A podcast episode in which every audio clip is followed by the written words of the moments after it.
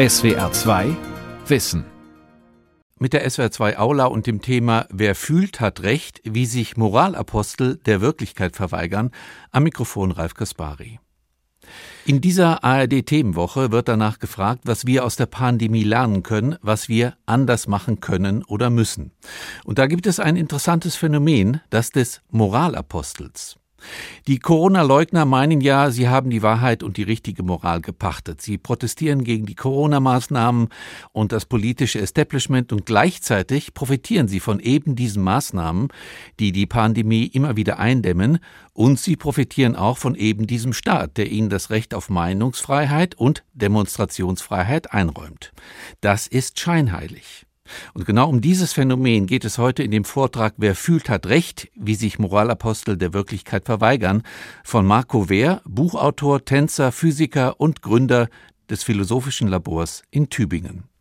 Scheinheiligkeit ist keine Erfindung unserer Zeit. Das Freudenmädchen Anna von Ulm lebte am Ende des 15. Jahrhunderts in Nördlingen. Sie arbeitete im Bordell der Stadt. Ihre Geschichte ist gut belegt. Sie stieß sich an ihren Arbeitsbedingungen und sagte vor Gericht gegen die Pächter des Freudenhauses Barbara Taschenfeind und Leonhard Freiermuth aus. Die Prozessakte erzählt viel über die Lebensbedingungen von Prostituierten in dieser Zeit. Interessant war ihre Kundenliste. Studenten, Kaufleute, Handwerker, aber auch Priester. Unverheirateten Männern war Prostitution erlaubt. Trotzdem irritieren die Geistlichen in der Liste. Keuschheitsgelübde, Schäferstündchen und flammende Moralpredigten von der Kanzel passen nicht zusammen. Was nun die schlüpfrige Diskrepanz von Reden und Handeln angeht, hat sich in Sachen Sexualmoral bis heute wenig verbessert. Man denke an den verbreiteten Kindesmissbrauch. Mit reuigen Worten erinnerte Papst Franziskus 2018 an die fast nicht mehr zählbaren sexuellen Übergriffe von Priestern der katholischen Kirche und bat weltweit um Verzeihung. Und ähnlich wie der Pontifex kroch unlängst auch die Partei der Grünen zu Kreuze. In einem Bericht der Aufarbeitungskommission der Berliner Grünen ist nachzulesen, welche Dimensionen Kindesmissbrauch in ihren Reihen einmal hatte. Verurteilte Pädophile bekleideten wichtige Parteiämter und der Slogan von der einvernehmlichen Sexualität zwischen Erwachsenen und Kindern sollte ein moderner Gegenentwurf zu einer verstaubten Sittenlehre sein. Gemäß einer Untersuchung des Spiegel gab es wohl auch in den Reihen der FDP Herren, die mit solchen Standpunkten sympathisierten, auch wenn die Liberalen diesen Vorwurf von sich weisen. Sicher ist, dass die Berliner Liberalen nicht davor zurückschreckten, den heute umstrittenen Pädagogikprofessor Helmut Kendler als Redner einzuladen. Kendler war der Kopf eines Missbrauchsskandals, dessen Dimensionen bis heute nur ungenügend aufgearbeitet sind. Er kam auf die Idee, verwahrloste Jugendliche als Pflegekinder in die Obhut teils straffällig gewordener Pädophiler zu geben nach seiner Einschätzung eine Situation zum gegenseitigen Vorteil. Die Kinder, die er als sekundär schwachsinnig bezeichnete, hätten jemand, der sich um sie kümmert, während sie gleichzeitig dem Päderasten als jederzeit verfügbares Objekt ihres Trieblebens dienten. Und eine Sahnekirsche gab es obendrauf. Die Sexualtäter erhielten für Kost und Logis der Opfer Pflegegeld, offiziell zugestellt von den Berliner Behörden. Helmut Kendler war zu seiner Zeit kein akademischer Wirrkopf, sondern eine honorige akademische Figur, dessen clandestine Kontakte bis hoch in den Berliner Senat reichten. Eine Untersuchung des sogenannten Kendler-Experiments, die von der Universität Hildesheim durchgeführt wurde, brachte Verstörendes ans Licht. Der Skandal wurde von Behörden und Politikern gedeckt. Und bis zum heutigen Tage ist nicht wirklich klar, wer in den zweifelhaften Genuss eines sekundär schwachsinnigen Pflegekinds kam. In den Kellern der Behörden schlummern noch viele nicht bearbeitete Akten. Die schwer traumatisierten Opfer, sofern sie noch leben, wurden bisher nicht entschädigt. Man hofft auf Verjährung. Ohne zum Menschenfeind werden zu wollen, die Abgründe sexueller Scheinheiligkeit sind leider auch in modernen Gesellschaften eine feste Größe. Unabhängig von dieser bedrückenden Tatsache überrascht es aber, dass Doppelbödigkeit nicht nur im Bereich der Sitte eine diskursive Konstante ist. In der Politik ist sie genauso verbreitet wie im Hoheitsgebiet des wissenschaftlichen Argumentierens. Betrachten wir in diesem Zusammenhang zuerst Hengame Yagubifara, Kolumnistin der Berliner Tageszeitung, die in einem ihrer Artikel darüber nachdenkt, was man mit 250.000 Polizisten machen sollte, falls die Polizei abgeschafft würde. Bekanntlich plädierte sie dafür, Polizistinnen und Polizisten auf der Müllhalde zu entsorgen. Dort wären sie nur von Abfall umgeben. Das wäre perfekt, da sie sich unter ihresgleichen am wohlsten fühlen würden. Die geschmacklose Aussage führte zu extremer öffentlicher Empörung. Die Wahrheit ist, sie gehört noch zu den harmloseren. An anderer Stelle rät sie, Polizisten und Polizistinnen von Baumärkten, Tankstellen oder Kfz-Werkstätten fernzuhalten. Dort könnten sie Bomben und Brandsätze bauen. Die Botschaft dieser Zeilen ist klar. Alle Polizisten sind für Jagubifara potenzielle Attentäter. Doch die umstrittene Journalistin schüttet Hass und Häme nicht nur über der Polizei aus. Deutsche werden gerne als Kartoffeln bezeichnet, Außerdem redet Jacobi Fahrer in dem Artikel Deutsche schafft euch ab von der deutschen Dreckskultur. Man wundert sich, dass die Autorin in der Taz eine Plattform bekommt. Die ihr zugestandene Toleranz gewährt die Zeitung nämlich nicht jedem. 2017 vergriff sich der AfD-Politiker Alexander Gauland im Ton. Er hoffte, die SPD-Politikerin Aidan Ösus die bezweifelt hatte, dass es eine deutsche Leitkultur gibt, in Anatolien entsorgen zu können. Die Taz kritisierte darauf die entmenschlichende Sprache Gaulands und zieht die Schlussfolgerung, dass AfD-Spitzenpolitikern die verbalen Grenzen zum Faschismus Schnuppe sind. Die eine will Menschen auf dem Müll entsorgen, der andere eine Frau in Anatolien. Beides darf man als niveaulos bezeichnen. Beides sollte man auch in gleicher Weise unterbinden. Aber die Geschichte von Hengame Yagubifara ist nicht zu Ende erzählt.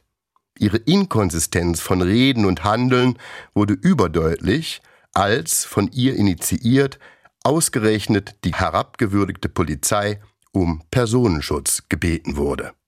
Die kleinlaut gewordene Journalistin fühlte sich dem gewaltigen Shitstorm, den sie mit ihrem Artikel ausgelöst hatte, nicht mehr gewachsen. Nun ist eine solche Form irritierender Doppelmoral keine exklusive Eigenschaft des linken oder linksradikalen Milieus. Man findet sie mit gleicher Selbstverständlichkeit am rechten Rand der Gesellschaft. Dort wird eine multikulturelle Gesellschaft gerne mit dem Argument abgelehnt, dass Ausländer Sozialleistungen erschleichen und wenn sie denn arbeiten, den Deutschen die Arbeitsplätze wegnehmen. Ohne Zweifel. Es gibt Sozialbetrug bei Einwanderern und dieser muss genauso konsequent geahndet werden wie bei deutschen Mitbürgern, die sich auf Kosten des Staates alimentieren. Ansonsten sollte man dieses reduktionistische Weltbild aber mit einem großen Fragezeichen versehen. Es gehört zu den positiven Erkenntnissen der Corona-Pandemie, dass in einigen Schlaglichtern die Arbeitsverhältnisse in Deutschland in einem klareren Licht erschienen. So wurde deutlich, dass bei uns ohne Gastarbeiter aus Polen, Rumänien oder Bulgarien die Räder stillständen. Das gilt vor allen Dingen für Arbeiten, die wegen ihrer Härte und schlechten Bezahlung von deutschen Arbeitnehmern verschmäht werden. Wie erhellend war der Blick in die von Corona-Ausbrüchen betroffenen Großschlachtereien. Wie deutlich wurde der Preis, den wir für billiges Fleisch zu zahlen bereit sind.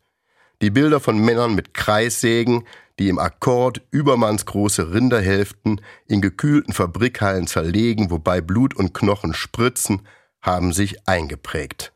Und wenn die anstrengende Schicht vorbei ist, bleibt den Malochern nichts anderes übrig, als in teils vergammelten Sammelunterkünften wieder zu Kräften zu kommen. Ein vergleichbares Bild bei den Erntehelfern. In dem Artikel Auf dem Gurkenflieger beschrieb Pauline Evers in der FAZ einige Studenten, die im Spreewald arbeiten wollten. Die anstrengende Arbeit auf dem sogenannten Gurkenflieger war allerdings recht schnell beendet. Bäuchlings auf dem Maschinenungetüm zu liegen und die Setzlinge bei schlechter Bezahlung einzugraben, hielten sie nicht lange durch. Im Gegensatz zu den rumänischen Arbeiterinnen und Arbeitern. Landarbeit ist krass beanspruchend für die Muskeln, stellte eine der Studentinnen fest, die gerne mal was unter freiem Himmel mit ihren Händen machen wollte. Aber der erhoffte ländliche Zauber war schnell verflogen. Die Studenten litten physisch und psychisch. Auch der raue Ton und die Hierarchie auf dem Feld gaben ihnen zu denken. Sie sinnierten, erschöpft am Lagerfeuer, ob man nicht eine Gewerkschaft für rumänische Landarbeiter gründen müsste. Blinder Hass auf die Polizei, verbunden mit der Unfähigkeit, die Funktion der Exekutive für den Rechtsstaat zu begreifen. Fehlender Respekt für die immense Arbeitsleistung ausländischer Arbeiter, verbunden mit der Unfähigkeit zu verstehen, dass diese ein wesentlicher Teil unseres für selbstverständlich erachteten Wohlstands ist. Wie können Wahrnehmungsfelder so zusammenschnurren? Und wie kann man der moralisierenden Scheinheiligkeit zu Leibe rücken, deren Wesenskern es ist, stillschweigend von dem zu profitieren, was man lauthals kritisiert? Wie es zur Verengung des Wahrnehmungsfeldes kommen könnte, lässt Jagobi Farah in einem Gespräch anklingen, das bei YouTube aufgezeichnet ist. Während sie sich mit ihrer Gesprächspartnerin über Depressionen unterhält, gesteht sie, dass sie nur noch in ihren Bubbles lebt, wenn die Schwermut an sie herankriecht. Bubbles bezeichnen Filterblasen im Internet. Das sind hermetisch geschlossene Resonanzräume, in denen man die Welt aussperrt und sich nur noch mit Gleichgesinnten austauscht. Dieses Kommunikationsverhalten verengt die Perspektive und zementiert die eigenen Vorurteile. Neu ist dieses Verhalten nicht. Früher sprach man vom Stammtischgerede. Nur hat der Stammtisch jetzt eine virtuelle Dimension. Um die mit der Scheinheiligkeit verbundene Wirklichkeitsverweigerung zu entlarven, darf man die Perspektive aber nicht verengen. Man muss sie weiten. Deshalb wäre es für Jagobi Farah eine Überlegung wert, ob die von ihr geschmähte Dreckskultur nicht auch ihr einen persönlichen Schutzraum gewährt. Eine freiheitliche Grundordnung und eine Exekutive, die für deren Einhaltung sorgt, machen nämlich das Ausleben ihrer öffentlich inszenierten Individualität erst möglich. So macht Jagobi Farah kein Geheimnis aus ihrer nicht-binären Geschlechtsidentität. Das ist in Deutschland weder moralisch noch rechtlich ein Problem. Doch in anderen Ländern liefe sie Gefahr, je nach sexueller Vorliebe, gehängt, gesteinigt oder zumindest ausgepeitscht zu werden. Das gilt auch für das Heimatland ihrer Eltern, die aus dem Iran stammen. Pars pro toto sieht man sich in der Auseinandersetzung mit dieser Autorin also mit einem Paradoxon konfrontiert. Sie ruft medienwirksam zur Zerstörung des Systems auf, das sie als Publizistin in ihrer extravaganten Individualität erst möglich macht. Und schaut man genauer hin, gibt es eine weitere Doppelbödigkeit. Es ist ein nicht nur von ihr praktiziertes Geschäftsmodell, mit einer wütenden Kapitalismuskritik Kapital anzuhäufen, das in die eigene Tasche wandert. Auf dieser Klaviatur spielen auch apodiktische Zeitgeistphilosophen wie Richard David Precht oder Byung-Chul Han, die wortgewandt das Elend dieser Welt dem Kapitalismus in die Schuhe schieben, aber nicht glaubwürdig erklären, was an dessen Stelle treten sollte. Egal.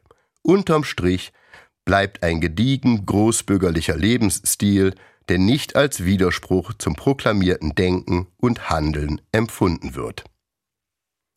Egal nun, ob Jago Bifara die Deutschen abschaffen will oder völkische Gruppen die Gastarbeiter, derart krude Aussagen brauchen einen Resonanzboden. Deshalb sind Jago Bifaras Artikel ohne applaudierende linke Klaköre undenkbar. Dasselbe gilt für rechte Entgleisung. Man erinnere sich an Gaulands Vogelschiss oder die zitierte Entsorgung von Aidan Ösus. Auch hier darf sich der Provokateur des Beifalls der Gesinnungsgenossen sicher sein. Es ist in diesem Zusammenhang bemerkenswert, dass sich trotz unvereinbarer politischer Standpunkte die rhetorische Phrasologie der verfeindeten Apologeten gleicht. Egal, ob man die linksradikale Internetplattform Indie Media liest oder den Ergüssen Jürgen Elsässers auf Kompakt folgt, wenn er eine Ode auf die Querdenker singt, die Extremisten wähnen die Menschlichkeit allein im eigenen Lager. Im Gegensatz dazu gerinnt ihnen die gestaltlose Masse der Andersdenkenden zum kalt repressiven System, das diese heimliche Menschlichkeit bedroht und deshalb zu bekämpfen ist. Vielleicht sind es gerade solche klischeehaft reduzierten Geschichten, die radikale Standpunkte in unserer schwierigen Welt so verführerisch machen. Um wie viel bequemer ist es, sich in ein eingängiges Narrativ zu flüchten, das als verführerisches Schmankerl noch die Illusion der moralischen Selbsterhöhung birgt, als quälendes Unwissen und verstörende Unsicherheiten auszuhalten, die zwangsläufig auftauchen, wenn man sich über schwierige Probleme den Kopf zerbricht. Herz schlägt Hirn. Doch trivialisierend eingängige Weltsichten müssen mit Vorsicht genossen werden. Sie können eine virusartige Dynamik entfalten. Das legt zumindest das Mimetikkonzept des britischen Evolutionsbiologen Richard Dawkins nahe. Meme sind in diesem Zusammenhang Gedanken, die von Menschen kommuniziert werden. Das können elegante Theorien sein, aber auch irrationale Hirngespinste. Entscheidend für ihre Verbreitung ist nicht ihre Sinnhaftigkeit, sondern einzig ihr Replikationserfolg. Und gefährlich werden sie dadurch, dass spleenige Fiktionen Fakten schaffen können. Viele Querdenker verneinen die Gefährlichkeit des Coronavirus und impfen geneigte Geister mit ihren teils abstrusen Theorien. Das aus diesen Theorien abgeleitete verantwortungslose Verhalten hilft dann dem echten Virus erst richtig auf die Sprünge. Jetzt muss betont werden, dass opportuner Moralismus kein Alleinstellungsmerkmal radikaler Gruppierung ist. Man findet ihn auch im gemäßigten politischen Milieu. Davon zeugt zum Beispiel die heutige Kommissionspräsidentin Ursula von der Leyen in ihrer früheren Funktion als Verteidigungsministerin. Es ist bekannt, dass sich die deutsche Bundeswehr momentan in einem maladen Zustand befindet. Bei Manövern müssen Grenadiere mit geliehenen VW-Bussen durchs Gelände heizen, da die Schützenpanzer Puma gerade nicht zur Verfügung stehen. Die Pannenflieger der Bundeswehr haben es zu trauriger Berühmtheit gebracht.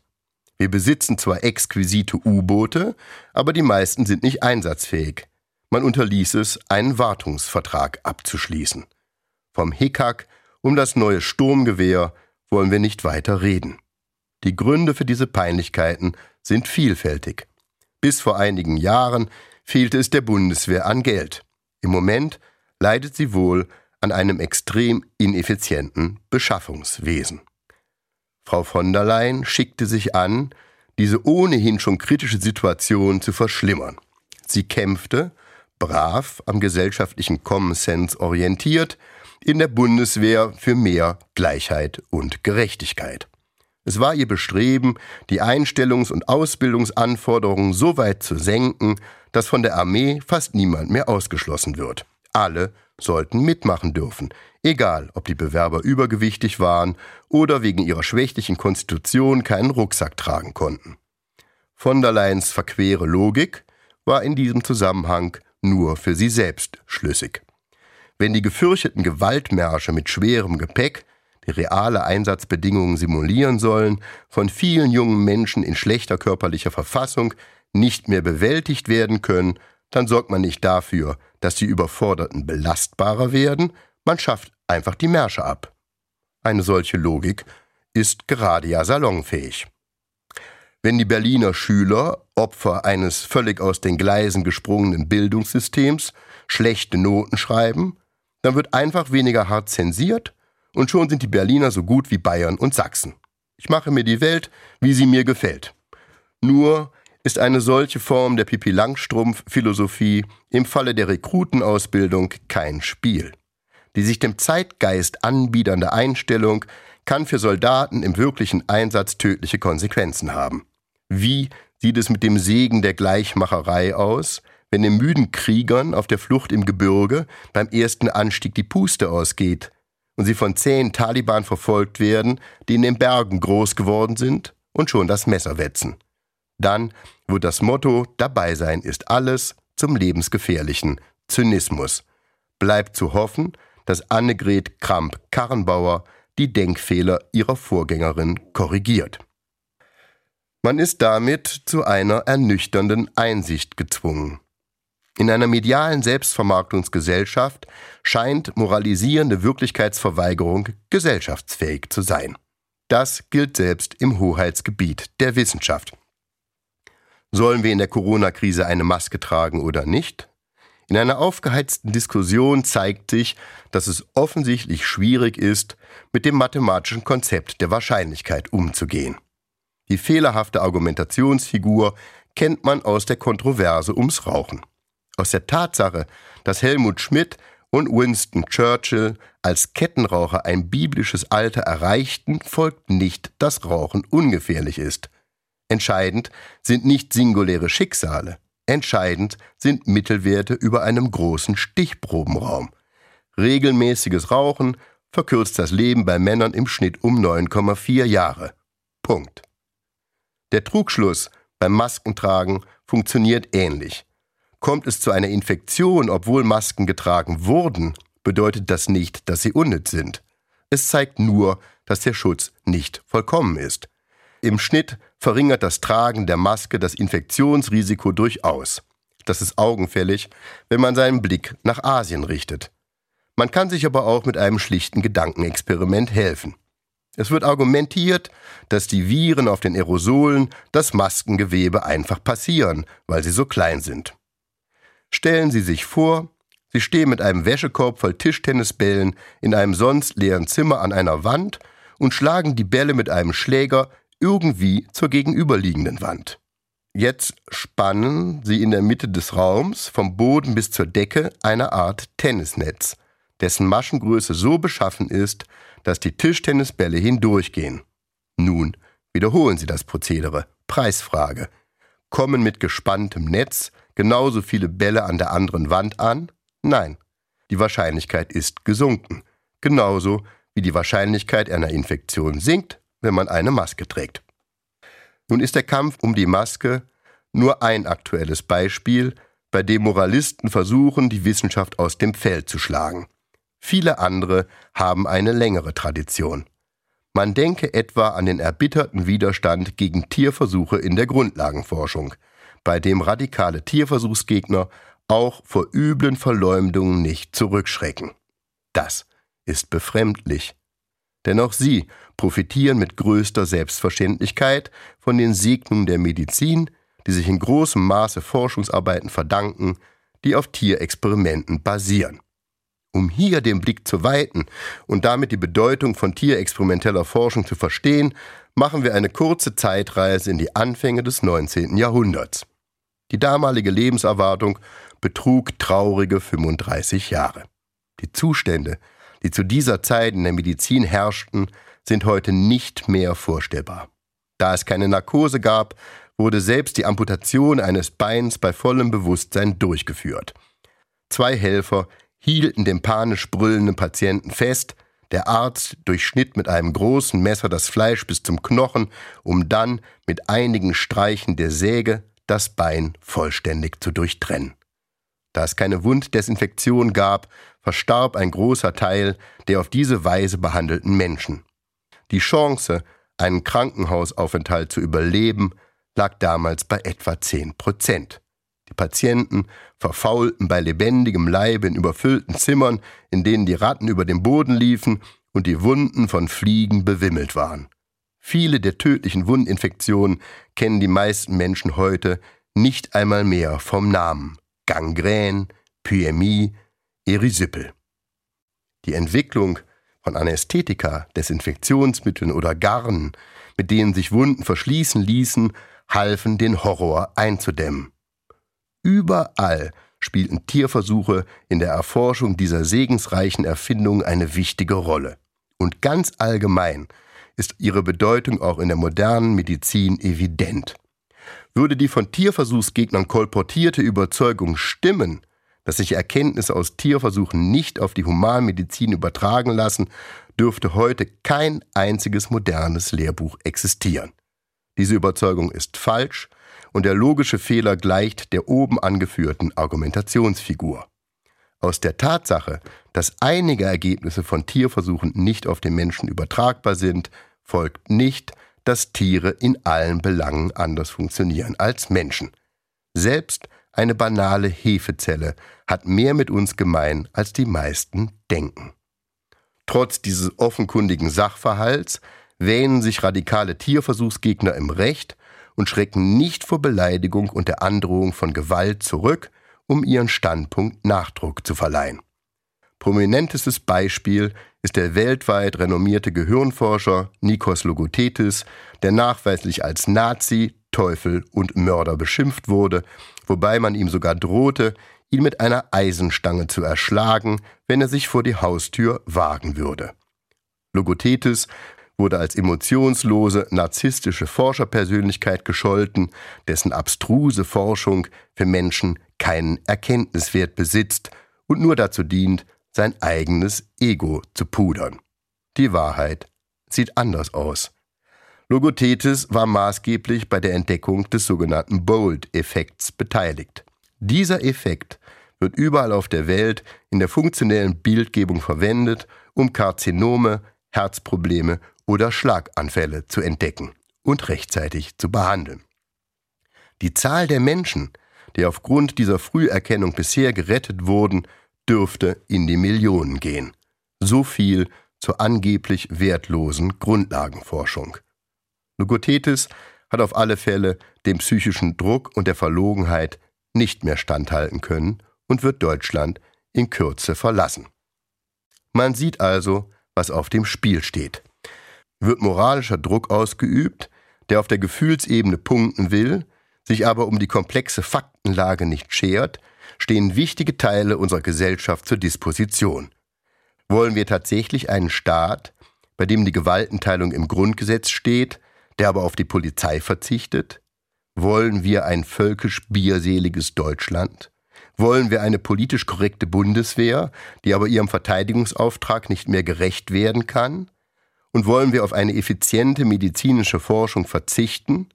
Vermutlich nicht. Deshalb muss moralisierende Scheinheiligkeit demaskiert werden. Man darf ihr nicht nachgeben, auch wenn es bequem ist, mit dem Rudel zu heulen.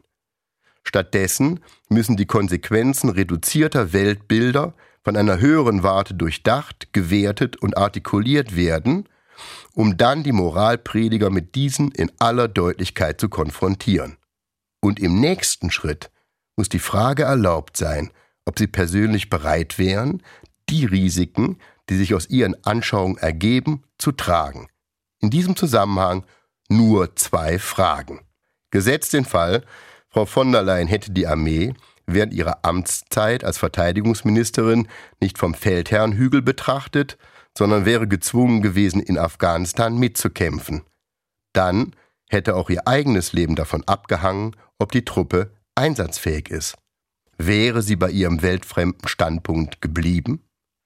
Und würden radikale Tierschützer bei ihrer Sichtweise bleiben, wenn sie sich sämtlichen Segnungen der modernen Medizin konsequent enthalten müssten? Vermutlich kämen selbst Hardliner zur Einsicht, dass Handeln und Reden zwei verschiedene Dinge sind, wenn vor einem großen Eingriff bei ihnen das Narkosegerät ausbleibt und der Chirurg das Skalpell zum Schnitt ansetzt.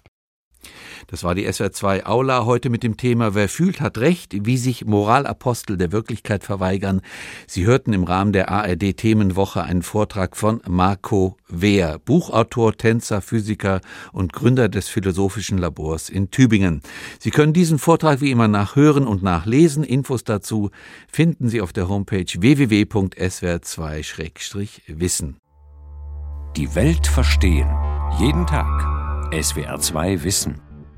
Manuskripte und weiterführende Informationen zu unserem Podcast und den einzelnen Folgen gibt es unter swr2wissen.de.